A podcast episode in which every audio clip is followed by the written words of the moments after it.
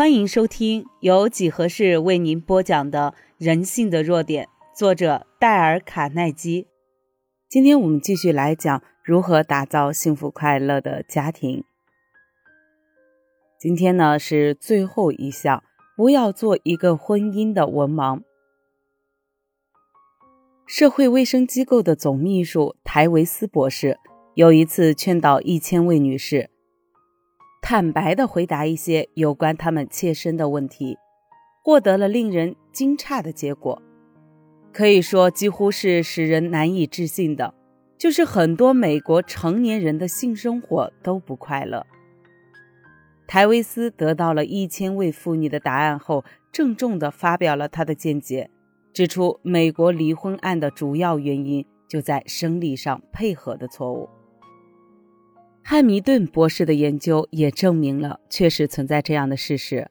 他费了四年的时间，从一百个男人和一百个女人结婚后的性生活中，找到了一个明确的答案。汉密顿大约提出了有四百个问题，分别问各个男女关于他们婚后的性生活，同时也详细讨论了他们所提出的各项问题。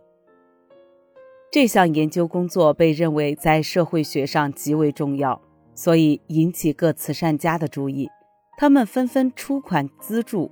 如果你想知道这项实验的结果是怎样的，您不妨看看汉密顿和麦克戈所著的《婚姻的症结是什么》一书。婚姻的症结是什么？汉密顿博士说，大多数的婚后冲突并非有性的配合错误。那只是武断疏忽的精神病理学家的意见，也就是说，如果夫妇之间性生活十分美满，其他许多小的冲突已自然的消失了。鲍宾诺博士是洛杉矶家庭关系研究所的主任，他曾研究过数千人的婚姻情况，也是美国一位研究家庭生活的权威者。以鲍宾诺博士的见解。婚姻的失败通常由于四种原因而引起的。他把这四种情形列举出来：一、性的不和谐；二、关于消遣的意见不相同；三、受到了经济的威胁；四、身心和情绪的不稳定异常。以上四点是依其重要性而先后分别举出，而性居第一位。使人感到奇怪的是，经济困难只居了第三位。所有的研究离婚原因的专家认为，性的配合是十分重要的。例如，一位家事法庭法官霍夫曼宣称，所有离婚案件中，十件中有九件是由于性生活发生问题的。一位著名的心理学家威森说。性是人人所公认在我们生活中一个最重要的问题。男女间幸福的破裂，大多数也是由性的问题上而引起的。有若干来我讲习班演讲的医生，他们也谈到过这个问题。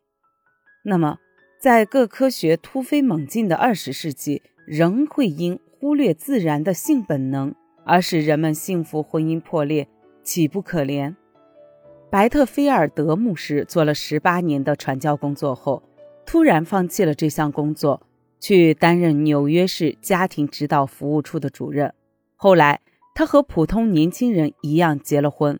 他曾经这样说：“早年我做牧师的时候，我从经验中发现，那些来教堂结婚的男女们，虽然有长久相爱、想要结成婚姻的愿望。”可是有许多对结婚方面该知道的却一无所知。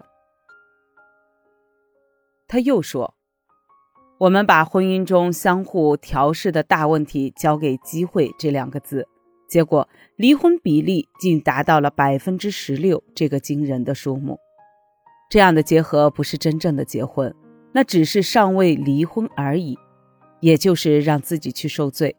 幸福的结合。”他们的婚姻并不听凭于机会，他们替自己细心谨慎的选择计划，就像一座造房子的建筑师一样。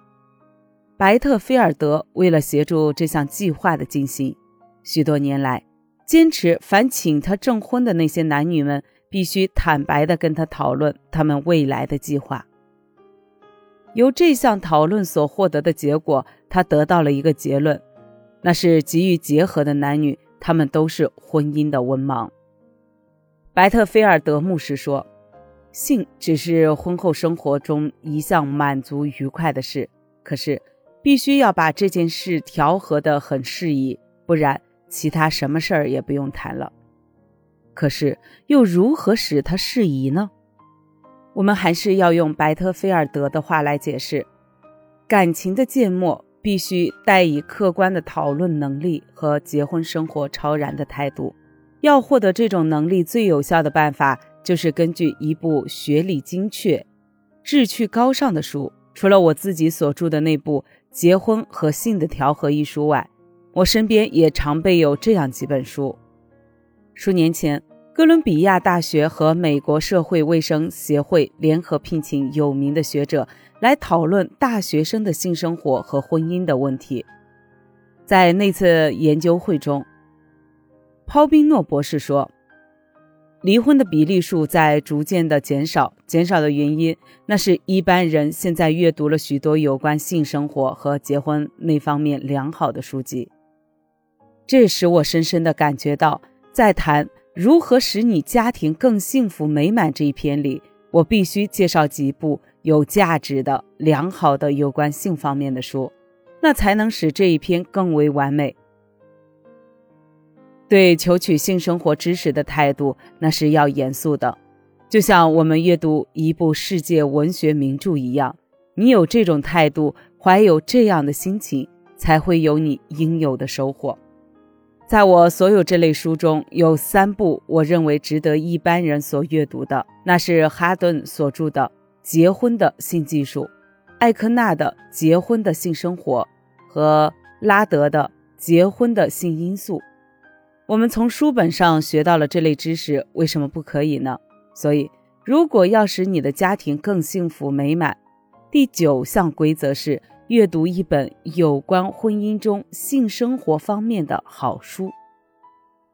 本集已播讲完毕，右下角的点赞、评论、分享也是对几何最大的支持。欢迎您继续收听下一集内容。